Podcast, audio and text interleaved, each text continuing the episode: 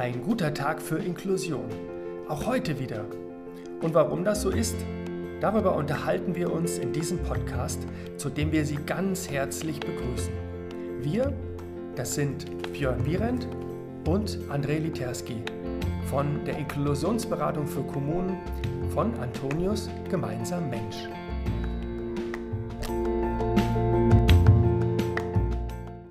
Herzlich willkommen jetzt zum zweiten Teil unseres Podcasts Ein guter Tag für Inklusion.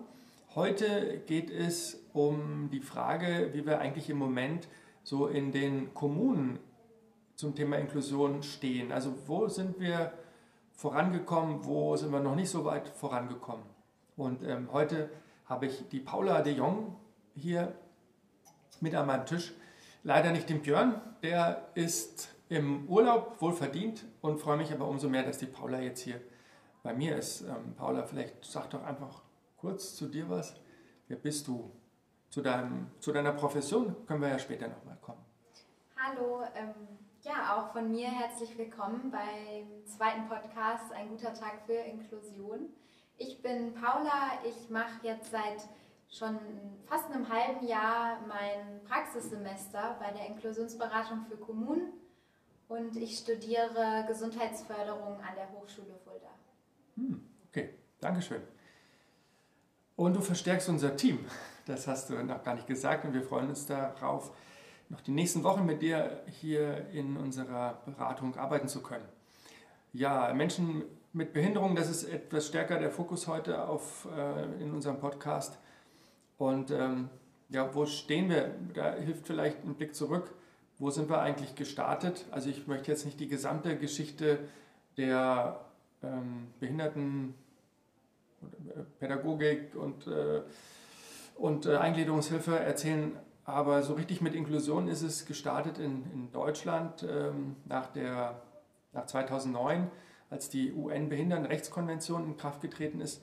Damit ist dann in 2010 der sogenannte nationale Aktionsplan wiederum in Kraft getreten, der dann in Deutschland das Thema Inklusion in den unterschiedlichsten Lebensbereichen, also Bildung, frühkindliche Bildung, Frühförderung, dann Arbeiten und auch in den ganzen Freizeitbereich und auch in den Wohnbereich mit ähm, ja, rübergenommen hat. Das BTHG ist dann ähm, eben entstanden und das sogenannte Bundesteilhabegesetz.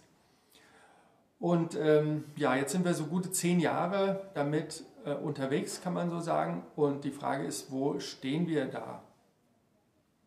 Und äh, ich möchte einmal so auch die Frage beantworten, wie viele Menschen betrifft es überhaupt? Denn diese Frage, die wird, wenn wir mit äh, Kommunen zu tun haben und vor Ort auch mit Bürgern sprechen, dann steht die schon sehr früh im Raum. Also wie viele Menschen sind denn hier überhaupt betroffen? Ne? Also wie viele Menschen mit Behinderung gibt es hier überhaupt? Und ähm, vielleicht kleiner Zwischeneinschub.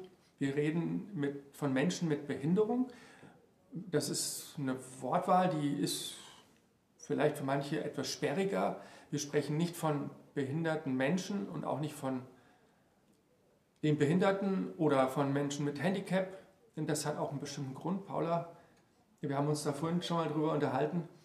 Ähm, hast du, weißt du das? Klar, sag doch mal ja, das was dazu. So sehr zentral, äh, wenn man hier beim Antonius-Netzwerk anfängt wird natürlich erstmal ein bisschen auf, aufs Wording, äh, auf sogenannte Wording geschaut. Ähm, wenn wir Mensch mit Behinderung sagen, stellen wir den Menschen in den Fokus. Dieser hat eine Behinderung, der kann auch andere Merkmale haben. Ich zum Beispiel habe braune Haare, blaue Augen ähm, und habe auch eine Behinderung. Ich habe äh, eine Sehschwäche, eine recht starke sogar. Und ähm, Genau, wir möchten nicht die Behinderung in den Fokus stellen oder den Menschen sogar über seine Behinderung definieren, sondern uns ist das Menschsein ganz, ganz wichtig. Also du bist der Mensch mit braunen Haaren sozusagen. Genau. Ja. Ja, und das ist äh, äh schön, dass du das nochmal so definierst. Worte an sich machen, bilden ja überhaupt erst Realitäten. Also so wie wir miteinander und übereinander sprechen, so sehen wir auch die Dinge, so sehen wir die Menschen, so erleben wir auch unser Miteinander und deshalb ist es wichtig und es ist nicht einfach, hat nichts mit einer, mit einer mit der Prinzipienreiterei oder mit irgendwelchen ähm, politischen Korrekt, Internetzugängen zu tun, sondern einfach, ähm, wir machen dadurch Realitäten. Ähm, ja, wie viele Menschen betrifft Behinderung? Es gibt vom ähm, Statistischen Bundesamt immer wieder natürlich Zahlen dazu und ähm, zum Jahresende 2019 lebten in Deutschland oder 2020, glaube ich, ja, 2019, 2020 lebten äh, knapp 8 Millionen Menschen mit Behinderung. Das sind also knapp 10 Prozent, ganz genau 9,5 Prozent Menschen mit einer Schwerbehinderung. Und ähm, Schwerbehinderung ist so definiert, dass es gibt also vers äh, verschiedene Grade ähm, der Behinderung. Das fängt an bei 20, ähm, ein Grad von Behinderung 20 bis 100 und ab 50 spricht man von einer Schwerbehinderung. Und das wird dann auch festgehalten und das sind dann, äh, und zwar dadurch, dass diese Menschen, die diesen Behinderungs-, den Grad der Behinderung haben, über 50, auch einen Schwerbehindertenausweis haben. So wird es dann statistisch auch gemessen. Und da ähm, sind es also knapp 10 Prozent. Und etwa die Hälfte sind Männer und etwa die Hälfte Frauen, ein Tick mehr Männer. Und das verändert sich. Es ist also um ähm, anderthalb, gute anderthalb Prozent gestiegen. Und äh, woran liegt das? Paula, du studierst Gesundheitsförderung. Mhm. Hast du da Antworten dazu? Ja, also es liegt einerseits an der modernen Medizin. Wir werden immer besser darin, auch zum Beispiel altersbedingte Behinderungen ähm, besser zu behandeln. Und daher wird diese Zahl immer, die schwankt einfach ein bisschen nach oben und unten. Ähm, auf der anderen Seite bringt uns diese moderne Medizin auch die Pränataldiagnostik, die Menschen mit Behinderung ähm, ja, aussortiert, verhindert teilweise, wenn die Eltern sich äh, gegen die Kinder mit Behinderung, zum Beispiel bei dem Down-Syndrom, ist das leider oft so, ähm, dass die dann aussortiert werden. Das korrigiert die Zahl dann eher wieder nach unten. Was ich gerade auch schon gesagt hatte, dadurch, dass wir auch immer älter werden, also durch die gute Medizin werden wir immer älter, das aber ähm, teilweise mit mehr Komorbitäten, so nennen wir das, wenn äh, ältere Leute dann immer mehr ja, Alterserscheinungen, Alterserkrankungen haben. Mhm. Also rund 10 Prozent gestiegen deshalb, zum, ähm, weil immer mehr, weil die Menschen älter werden und weil die altersbedingten Krankheiten steigen. Man kann noch ähm, sagen, dass äh, im Arbeitsmarkt Menschen mit Behinderung unterrepräsentiert sind. Auch da Zahlen vom Statistischen Bundesamt, dass knapp 30 Prozent der Menschen mit Behinderung sind irgendwie im Arbeitsmarkt auch auffindbar. Also nehmen daran teil, indem sie entweder einen Arbeitsplatz haben oder arbeitssuchend sind. Wenn man mal vergleicht, Menschen ohne Behinderung, die sind mit 75, ähm, 65 Prozent im Arbeitsmarkt integriert. Ja, also das ist deutlich und das hat sich jetzt mit Corona deutlich verschlechtert nochmal. Die Aktion Mensch hat, äh, Aktion Mensch hat dazu eine Studie herausgebracht und ähm, also die Lage für Menschen mit Behinderungen am Arbeitsmarkt hat sich deutlich verschlechtert. Ähm, ja, wie, wie hast du denn selber Inklusion erlebt? Äh, war das schon immer für dich völlig klar, mit Menschen mit Behinderung in deiner Kindheit, Jugend zu tun zu haben? Erzähl doch mal ein bisschen, Paula. Also, nee, überhaupt nicht. Ich bin jetzt, wie gesagt, 23 Jahre alt und ich habe das Gefühl, jetzt erst in meinem Studium kam das Thema Inklusion und äh, Menschen mit Behinderung überhaupt in mein Leben. Auf meinem gesamten Bildungsweg ähm, hatte ich das, muss ich ehrlich gesagt sagen, leider einfach nicht. Ähm, das ist mir nicht vergönnt gewesen. Äh, schon im Kindergarten ging das los. Ähm, ich war auf einem ganz normalen staatlichen Kindergarten ähm, und die Kinder waren jetzt, wenn ich jetzt zurückblicke, das ist mir damals natürlich nicht aufgefallen, doch irgendwie alle sehr gleich. Und da war, hatte dann einer mal Locken, der andere hatte blonde Haare. Und das Besondere im Kindergarten war oft, wenn Kinder so eine Augenklappe plötzlich trugen, die sie vom Augenarzt bekommen hatten. Und ich erinnere mich daran, dass diese Augenklappen immer total bunt waren, hatten irgendein cooles Muster. Und sobald ein Kind damit kam, ähm, dachte das Kind irgendwie erstmal so, oh, ich habe jetzt diese Augenklappe, ich will vielleicht gar nicht in den Kindergarten. aber meistens fanden das alle anderen Kinder irgendwie ziemlich cool und waren vielleicht sogar ein bisschen neidisch auf dieses mhm. Kind. Äh, ich auch, weil ich hatte nie so eine Augenklappe leider. Ja, jetzt hast du gesagt, es war dir nie vergönnt, auch ähm, Menschen mit äh, Behinderung, auch bei dir im Kindergarten oder in der Schule, so um dich zu haben, auch sie als vielleicht auch als Freunde zu haben. Ähm, das klingt so, als würdest, äh, würdest du das vermissen oder siehst auch Vorteile darin einfach, wenn, ähm, wenn die Schulzeit inklusiv ist und in dem Fall nicht nur Vorteile eben für Menschen mit Behinderung oder Kinder mit Behinderung. Genau, das ist mir aber jetzt erst klar geworden. Da habe ich auch vorher so in meiner ähm, Bildungszeit ja gar nicht drüber nachgedacht. Jetzt mittlerweile denke ich oft auch gerade an das Gymnasium zurück, weil ich da doch sehr unter Druck stand immer und teilweise nicht so gute Noten hatte. Und wenn man so ein bisschen aus diesem hm, Leistungsdruck den zeitlichen Faktor herausgenommen hätte, was ich, was ich jetzt merke, das wird an Förderschulen zum Beispiel gemacht, ähm, das hätte ich mir auch für mich gewünscht, dass man mir länger Zeit lässt, mich individuell zu entwickeln. Mhm. Ja, also dass du das ähm, auch nicht erlebt hast in der Schule, das hat sicherlich auch was damit zu tun, dass jetzt erst in den letzten, ähm, also letzten Jahren die aktuellen Zahlen so sind, dass ähm, 75 Prozent aller Kinder, die einen Förderbedarf haben, also mit Behinderung, mit Lernschwächen, auch tatsächlich normale, in Anführungsstrichen, also nee, umgekehrt, also 75 Prozent der Kinder mit Förderbedarf besuchen Förderschulen. Ja? Das bedeutet im Umkehrschluss, dass nur 25 Prozent der Kinder mit Förderbedarf, und dieser Anteil insgesamt, der ist ja nicht so riesig hoch, die besuchen äh, Regelschulen. Und dadurch ist ähm, der Anteil tatsächlich, wenn man es jetzt mal absolut runterrechnet, also die Chance, dass du in deiner Schulzeit äh, Menschen mit, also Kinder als äh, Klassenkameraden oder im Kindergarten erlebt hast, ähm, die eben ja, einfach eine Beeinträchtigung haben, die ist sehr, sehr gering. Und in meinem Alter, ich bin jetzt schon 52 bald, noch bin ich 51, äh, in meinem Alter war es noch unwahrscheinlicher, ein, Mensch, ein Kind als Klassenkameraden zu haben mit Down-Syndrom oder mit im Rolli oder so, weil das einfach völlig klar war, dass diese Kinder separiert in einer Fördereinrichtung beschult wurden. Das ähm, Paradoxe ist, was ich dazu gerne noch sagen würde, ist, ich habe einen Bruder, der ist vier Jahre älter als ich und ähm, der durfte damals, weil meine Eltern da noch das Geld hatten, auf so eine integrative ähm, Gesamtschule gehen. Und er hatte da auch, er hatte mehrere Freunde, auch ich weiß einen mit Down-Syndrom, der war dann teilweise an den Kindergeburtstagen bei uns zu Hause ähm, und da gab es, glaube ich, vier Kinder pro Klasse mit einem Förderbedarf. Und ähm, dann kam ich an die Reihe. Ähm, ich bin in die Grundschule gekommen und meine Eltern hatten leider dann nicht mehr das Geld, auch für diese Schule zu bezahlen. Deswegen bin ich auf eine staatliche gekommen, wo kein einziges Kind mit einer Behinderung.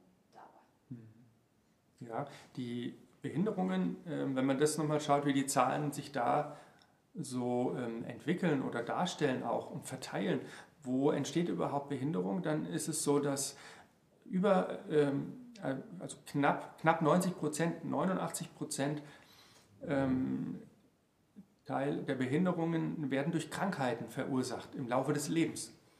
Und nur ähm, 3% der Behinderungen werden durch, äh, ja, durch Dinge, die während der Geburt passiert sind oder ähm, Erbkrankheiten oder eben im ersten Lebensjahr ähm, verursacht. Das heißt also, der Anteil und die Chance, dass wir das in der Schule auch erleben, ist klein, aber das ist das, was äh, uns, das für uns sehr, sehr relevant macht. Die Chance, dass wir im Laufe unseres Alters selber irgendwann mal ähm, vielleicht auch selber auch eine Behinderung ähm, haben, die ist, steigt mit dem Alter. Ne? Ab 55 äh, Jahren, dann ähm, ist der Anteil doch äh, relativ groß. Und ähm, ein Prozent der äh, Behinderungen sind auf einen Unfall oder auf Berufskrankheiten äh, zurückzuführen. Ne? Und eben knapp 90 Prozent eben auf Krankheiten.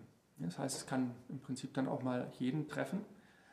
Und, ähm, aber mal abgesehen davon ist es ja auch so, dass Inklusion ja eben nicht nur Menschen mit äh, Behinderung Vorteile bietet, sondern eigentlich allen Menschen, die in Kommunen leben. Denn äh, Inklusion bedeutet, dass das gesamte Gemeinschafts, äh, gemeinschaftliche Leben sich verbessert. Ja? Dass wir gemeinsam auf unsere Stärken schauen und weniger auf unsere Schwächen, dass wir uns füreinander einsetzen. Und das ist einfach ein ganz großer Wert. Ne? Auch Barrieren, die es gibt, die sind ja auch, wenn die abgebaut werden, haben ja, sind ja nicht nur für Menschen mit Rollstuhl auch hinderlich, sondern auch jemand, der was Schweres trägt, der einen Kinderwagen schiebt, für den ist es auch ein Problem. Wir hatten uns vorhin mal kurz darüber unterhalten, Paula. Du hast da was erzählt über Barrieren und dass, dass dir so Gedanken dazu durch den Kopf gegangen sind, warum ähm, Menschen, die ja, eigentlich keine Barrierefreiheit brauchen, warum die dann auch gar nicht so daran mitarbeiten. Ja, ähm, das ist mir jetzt gerade in der letzten Woche sehr aufgefallen, wenn ich mich so frage, was habe ich eigentlich für Barrieren in meinem Alltag? Und da ich ähm, körperlich so funktional bin, ähm, zum Beispiel im öffentlichen Nahverkehr, habe ich kaum Barrieren. Ich komme jede Treppe hoch, aber teilweise, wenn ich mich dann so in einen Rollstuhlfahrer zum Beispiel hineinversetze und eine S-Bahn-Station so aus äh, der Sicht von einem Rollstuhlfahrer betrachte, muss ich schon irgendwie mal ganz schön schlucken, gerade weil das dann ja so ein empathisches Einfühlungsvermögen braucht von meiner Seite aus. Ähm, und dann wird mir bewusst, oh Mist, also hier mit dem Rollstuhl, das wäre echt richtig blöd. Aber zu diesem Punkt, glaube ich, kommen viele Menschen gar nicht, dass sie so wirklich mal drüber nachdenken, weil es ihnen irgendwie wirklich vor Augen bewusst wird. Ich glaube, da müsste man mehr Verbindungen schaffen, wie du ja auch schon gesagt hast, ähm, Begegnungen schaffen, dass sich da mehr Leute empathisch in Menschen mit Behinderung äh, einfühlen können und dann auch für die Inklusion kämpfen, weil wir brauchen mehr Menschen, die dahinterher sind, weil nur die Menschen mit Behinderung oft immer sagen, hey, ich brauche das und das. Und das ist natürlich auf der einen Seite super anstrengend und bringt vielleicht auch teilweise nicht so viel, weil die große Mehrheit ja meint, nö, brauche ich eigentlich nicht. Mhm. Genau, wer hat den Nutzen, ne? wo ist der Bedarf? Und ähm, in dem Moment, wo Entscheider in Kommunen, auch die Geldgeber, die Gemeindevertreter, die entscheiden über Budgets und so weiter, für sich selber eigentlich erstmal keinen echten Nutzen sehen, weil sie den Bedarf nicht haben, geben sie natürlich nicht so gerne das Geld dafür frei, sondern lieber vielleicht für neue Erschließung von Gewerbegebieten oder ähnlichem. Ne? Ähm, wenn man es dann aber wieder erweitert, den Inklusionsbegriff, ähm, dann merken wir, ah, wir profitieren eigentlich alle davon. Also wir ähm, profitieren davon, weil Inklusion das Zusammenleben auch einfacher macht und weil, ja, weil wir selber auch mal in diese Situation kommen können, beispielsweise. Ich gehe mal einen Schritt weiter und ähm, jetzt ich, verliere ich gerade den Faden. Liebe Paula, ähm, ich wollte erzählen, was, wie, ich das, wie ich es selber erlebt genau. habe. Ja, wie habe ich ähm, das in unserer, ja, in meiner Kindheit erlebt? Also für mich war Inklusion eher so, dass, dass ich zugezogen bin aufs Dorf und dann eine zweizügige Grundschule und dann ähm, habe ich dort erstmal, habe ich mich selber erstmal sehr explodiert gefühlt am Anfang und ähm, habe eine Weile gebraucht, um ich, äh, damit ich und auch meine Familie so ins Dorfgeschehen da so reinkommen. Also vielleicht ist das auch äh, eine Frage, ähm, ja, mangelnder Inklusion, wenn man so als Zugezogener erstmal sich hauptsächlich die ersten Jahre nur im Neubaugebiet bewegt und da echt so eine Barriere auch ist im Kopf zwischen den Einheimischen und den Zugezogenen. Also das war keine schöne Zeit immer. Das ist das eine, was mir ganz persönlich einfällt und das äh, also zu, meinem, zu meiner eigenen Kindheit einfällt. Und das zweite ist, dass äh, wir ja auch, äh, wie du weißt, eine, eine unserer fünf Kinder, ähm, die Amelie ist mehrfach schwerstbehindert, also sitzt im Rollstuhl. Und ähm, ganz am Anfang, als sie noch ganz klein war, also Säugling, klar, da sieht man, nimmt man das nicht wahr, dann so Kleinstkind im, im normalen Buggy. Auch da ähm, sind wir so relativ unauffällig so äh, in der Kommune unterwegs gewesen oder auf Festen oder so. Aber irgendwann geht dann die Schere auseinander, wenn das Kind also einfach zu groß ist äh, und irgendwie merkwürdig immer noch im Buggy sitzt und dann sieht man auch irgendwie, guckt es ein bisschen äh, schräg oder es kommuniziert nicht so klar. Also man, es wird immer sichtbarer und irgendwann wird der Rollstuhl auch größer die Gehhilfe oder auch ne, das Ganze. Und dann ist es so für uns ähm, so gewesen, dass wir das Gefühl hatten, wir fallen immer auf. Also wenn wir irgendwo hinkommen als Familie, dann ähm, ist immer ein bestimmter Blick anders ähm, es gibt eine Bewegung überall, also man will uns überall Platz machen. Anders als wenn wir jetzt eine in Anführungsstrichen normale Familie waren, wären. Also wir sind immer aufgefallen, wir waren immer die, die, die mit der Amelie unterwegs waren. Zumindest haben wir das so erlebt und ich habe das so erlebt. Und das ähm, hat mir schon äh, Schwierigkeiten gemacht. Ich wäre auch gerne einfach irgendwo hingekommen. Die Kinder, die äh, wuseln rum und, ähm, und wir unterhalten uns mit anderen Familien über ganz normale Dinge, aber natürlich war, standen wir immer erstmal im Fokus. Also, also gefühlt war immer der Spot auf uns. Habe ich, hätte ich mir im Nachhinein gewünscht, dass es vielleicht normaler ist, dass man dort mit Rolli auftaucht. Aber ich finde, also mich wundert das überhaupt nicht, gerade wenn ich auch an meine eigene Geschichte denke. Ähm, die Berührungspunkte fehlen. Und mhm. natürlich, wir Menschen, das ist ganz normal, unser Gehirn reagiert auf Andersartigkeit erstmal mit Neugier, Erstaunen mhm. und dann wird halt auch erstmal geguckt oder irgendwie ganz breit gelächelt und das ist dann dieses, was du so meinst. Die Stühle werden weggerückt und für Amelie wird ganz viel Platz gemacht. Ähm, und da wäre es toll, wenn zum Beispiel alle Kinder zusammen ähm, lernen, Amelie schon überall äh, bekannt wäre und das dann so ein bisschen mehr normal wird. Mhm. Ja, das würde ich mir wünschen. Paula, Abschlussfrage. Warum ist heute für dich ein guter Tag für Inklusion? Ja, weil ähm, ich das Thema der Inklusion jetzt schon so in den Tiefen kennenlernen durfte hier während meinem Praktikum und das glaube ich auch mein Leben lang mitnehmen werde und da dann immer in alle äh, Inklusionsdiskussionen, wenn die bei einer, sage ich jetzt mal, bei einer WG-Party oder so ähm, wenn da wieder mal ein Sozialarbeiter irgendwie auf mich zukommt, kann ich direkt in die Inklusionsdiskussion äh, mit ihm starten. Und ja, darüber bin ich sehr dankbar, weil das, glaube ich, mein Leben äh, sehr nachhaltig bereichert. Vielen Dank, Paula. Dankeschön. Ja, und Ihnen auch danke, dass Sie zugehört haben. Wenn Ihnen der Podcast gefallen hat, dann freuen wir uns darüber, wenn Sie beim nächsten wieder einschalten, wollte ich schon sagen wenn Sie das nächste Mal wieder dabei sind. Ähm, empfehlen Sie uns weiter, ähm, kommen Sie auf unsere Webseite, geben Sie uns gute Empfehlungen, wenn Ihnen der Podcast gefallen hat. Und ähm, bis zum nächsten Mal. Alles Gute, bleiben Sie gesund. Vielen Dank. Dankeschön. Tschüss. Tschüss.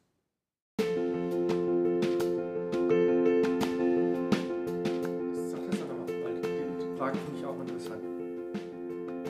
Was ich gerade gesagt mhm. habe, sag nochmal. Ja, bitte. Rollstuhlfahrer würde die Treppenstufen jetzt nicht hochgeben, aber ich, ich habe ja zwei Beine, ich laufe die Treppenstufen einfach hoch. Und daran merke ich, dass meine eigene Motivation, Barrieren abzubauen, manchmal ähm, gar nicht so hoch ist, obwohl ich mich tagtäglich mit dem, mit